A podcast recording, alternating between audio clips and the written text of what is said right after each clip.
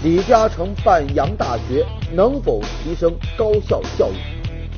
邓亚萍当兼职教授为何会引发争议？雾霾的成因怎么就成了一个谜？更多精彩尽在本期《杂志天下》。观众朋友，大家好，欢迎收看《杂志天下》，我是廖杰，和你一起来关注正在流行的话题。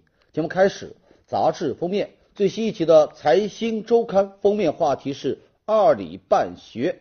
二李呢，就是封面上这两位都姓李，一位是华人首富李嘉诚，另外一位啊是国内金融界的领军人物，他叫李建革，他曾担任这个证监会的副主席。他们办的学啊是一所大学，叫广东以色列理工学院。再过几天呢，就要举办这个建院的启动仪式了，由李建革呢担任校长。办这个学校啊，是李嘉诚提出来的一个想法，他亲自到以色列理工学院去跟这个校长啊商谈，随后呢又捐赠了一亿多美元，最后啊就促成了广东以色列理工学院的创立。目前呢，咱国内已经有九所洋大学啊，广东以色列理工学院将是第一个理工类的这个洋大学。那为什么李嘉诚会选择以色列理工学院呢？在二零一五年世界名校的排行榜上啊，它其实并不怎么太靠前。不过呢，它的科技创新能力啊，它毕业生的这个创业能力啊，那都是世界一流的。比如，他百分之二十三的毕业生至少创办过一家公司，还有在美国纳斯达克上市的这个以色列公司啊，一大半。都是这个学校的校友创办的。阿里把以色列理工学院移植到中国来，就是希望呢，借助他的教育理念，培养有创新精神的中国学生，打造中国硅谷。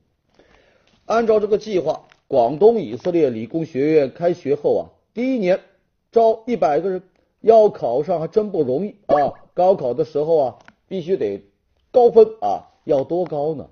咱不妨参考一下其他洋大学的这个分数线啊，你比如这个宁波的诺丁汉大学，它的分数线呢比一本线高出五十分。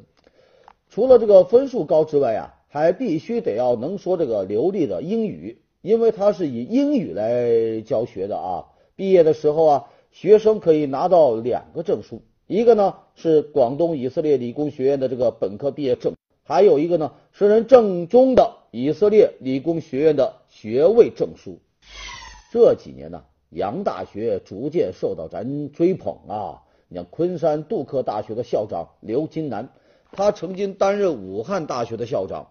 在他看来啊，洋大学跟在国内大学最大的不同呢，就是人家没有行政化啊。以前在武汉大学当校长的时候啊。他要开各种会，什么党委会呀、专题会议呀、协调会议呀、部门会议啊，哎呦，这个行政化的这个气息浓厚。而到了昆山杜克大学，他要关注的呢，不是开会，而是呢沟通，就是让教授们一起来参与学校运营的事务。另外呀，洋大学的这个教育理念呢也更先进。你比如在以色列理工学院。学生经常质疑这个教授的观点，甚至可以当面来反驳。那校长就说了：“我们也有不少来自中国的留学生来留学，他是需要推荐信的。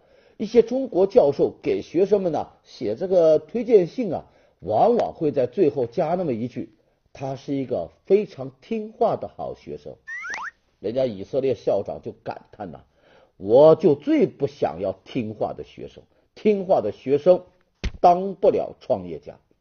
我们回到这个封面，二里办学，在以色列理工学院的老校区有两棵树，一棵呢是棕榈树，另外一棵呢也是棕榈树啊，这鲁迅说的啊。一棵呢是爱因斯坦种的，另外一棵呢是爱因斯坦的妻子啊种的啊。